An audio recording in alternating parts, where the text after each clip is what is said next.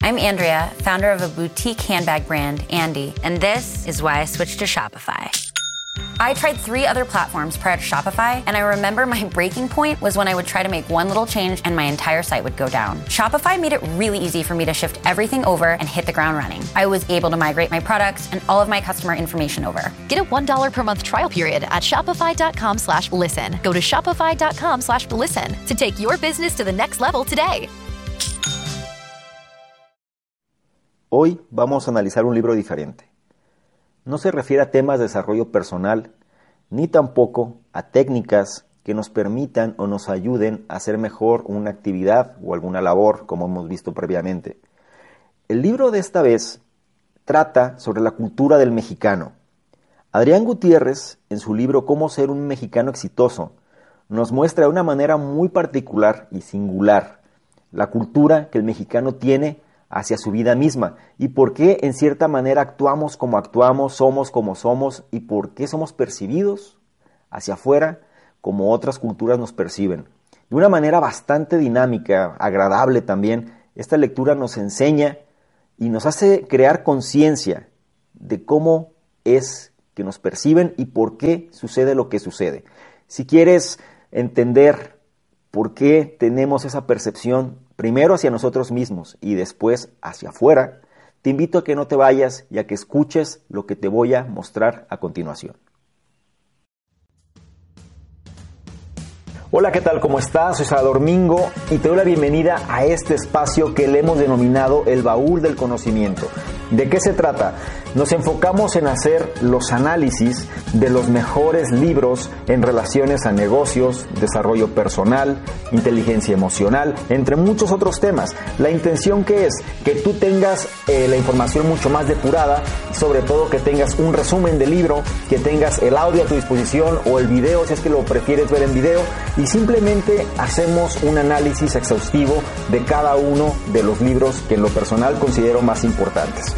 Bien, si a ti te interesa formarte, si te interesa aprender, si te interesa mejorar en diferentes áreas de tu vida, la manera más simple y el camino más sencillo es aprendiendo de los mejores. Entonces, déjame facilitarte el camino mostrándote el conocimiento que ellos nos han dejado y que puedes utilizar para tu propio beneficio personal. Soy Salvador Mingo y listo, vamos a empezar.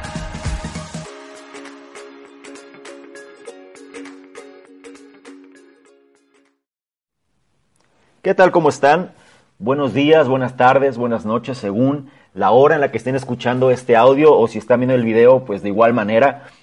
Esta semana traemos un libro diferente, no tanto sobre temas de desarrollo personal como mencionamos en la introducción, sino ahora se refiere un poco más de cultura. Vamos a analizar el libro de Cómo ser un mexicano exitoso de Adrián Gutiérrez. Es interesante porque nos muestra una percepción de cómo somos Em, como mexicanos, ¿no? Y es una lectura bastante agradable, porque trae bastantes datos, bastantes anécdotas de alguna forma, y también cosas, pues, remontándose, ¿no? A la historia de cómo desde la época de la conquista, incluso antes, en fin, está bien documentado, está bastante interesante la percepción que el autor nos muestra, y me gustaría empezar haciéndote saber, primero, que el libro es una fuerte crítica pero pienso que es acertada, ¿no? Sobre el status quo del mexicano en general, el cual, bueno, estamos hablando de la mayoría de los mexicanos, ¿no?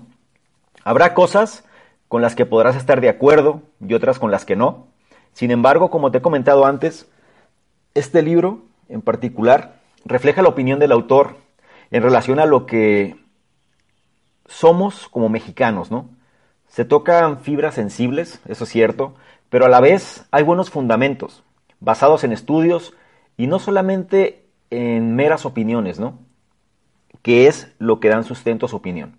Ahora, a nivel personal, creo que yo sí disfruté esta lectura, ¿no? La verdad me gustó realizarla. Y para mi sorpresa, también me tomó más tiempo del que pensé.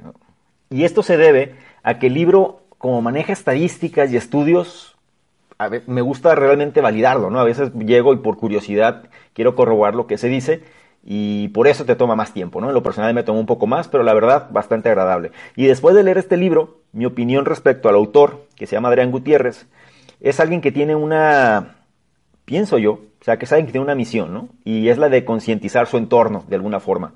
No es alguien que busque tanto la aprobación de los demás, sino que con bastante asertividad realiza su crítica, ¿no?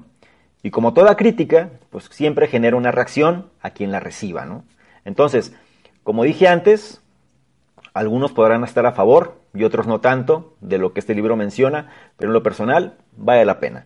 Antes de darte los detalles del análisis, me gustaría comentar lo siguiente, que, mira, mientras hacía la lectura, debatía o me tocaba debatir ciertos puntos de la misma lectura con terceros, ¿no? Personas que, no habían leído el libro o simplemente ciertos puntos de opinión que expresaba el autor, me gustaba también de alguna manera compartirlos con otros. Y si bien la mayoría de las personas coincidía que era cierto en lo que se comentaba, siempre de alguna manera se trataba de mitigar o de alguna manera, como se dice aquí, ¿no? O sea, tropicalizarlo, o adaptarlo sobre sus propias experiencias.